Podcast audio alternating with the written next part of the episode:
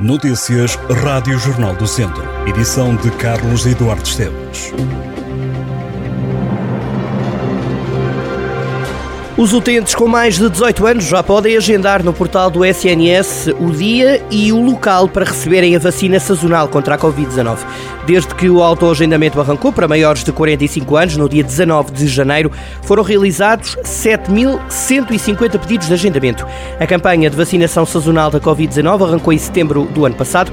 Foram administradas mais de 3 milhões de doses de vacina, a maioria doses de reforço da população elegível, inicialmente maiores de 60 anos e depois a faixa etária acima dos 50. Atualmente, a dose de reforço está também disponível para os cidadãos com idade igual ou superior aos 18 anos que tenham completado o esquema vacinal primário contra a Covid e que não tenham sido infectados há menos de 90 dias, tendo a oportunidade de fazer uma primeira ou segunda dose de reforço. O agendamento pode ser feito no portal SNS 24. O utente recebe depois uma mensagem pelo número 2424 com confirmação de data, hora e lugar de vacinação, devendo responder à SMS para confirmar o agendamento.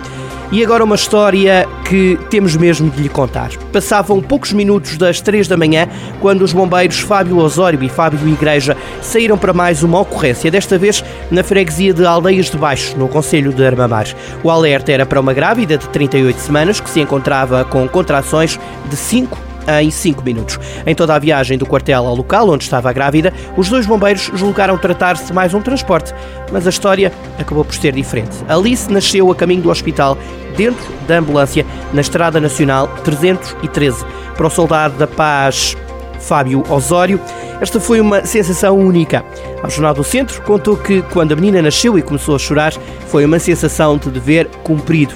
É uma história para ler ao detalhe em Paulo Duarte pediu a desfiliação no CDS, partido onde desempenhou vários cargos dirigentes, entre eles líder das estruturas distrital e conselhia de Viseu. Foi também vice-presidente na direção de Francisco Rodrigues dos Santos.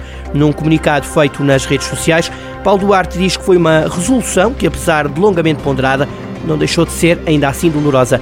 O agora ex-militante do CDS diz na publicação que foram várias as razões que concorreram para esta decisão, preferindo não detalhar o porquê de a ter tomado. Helder Amaral, que é agora delegado distrital do CDS, lamentou a saída de Paulo Duarte, admitindo tratar-se de uma consequência de um momento menos feliz do partido. Os militares do Centro de Tropas de Operações Especiais de Lamego vão fazer um exercício militar na próxima semana no Conselho de São Pedro do Sul. De 6 a 10 de fevereiro, os Rangers vão fazer exercício nas localidades da Aldeia da Pena, Manhonce e São Pedro do Sul.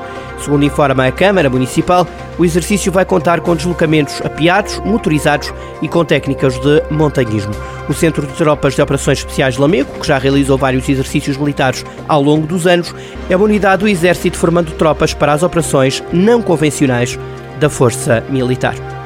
O consórcio Inove-C+, que envolve o Instituto Politécnico de Viseu e outras instituições de ensino superior, realiza o programa Seed Tech Transfer Health Edition, que incentiva a criação de novas empresas tecnológicas dedicadas à área da saúde na região centro.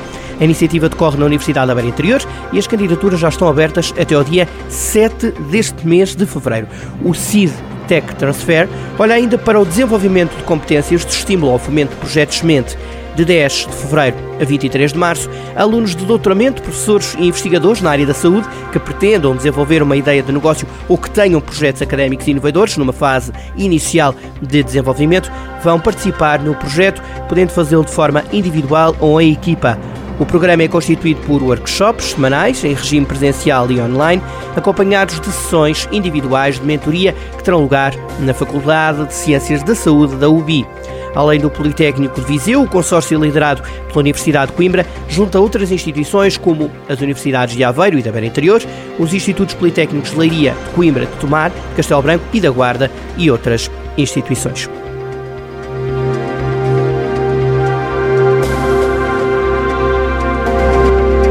Estas e outras notícias em jornaldocentro.pt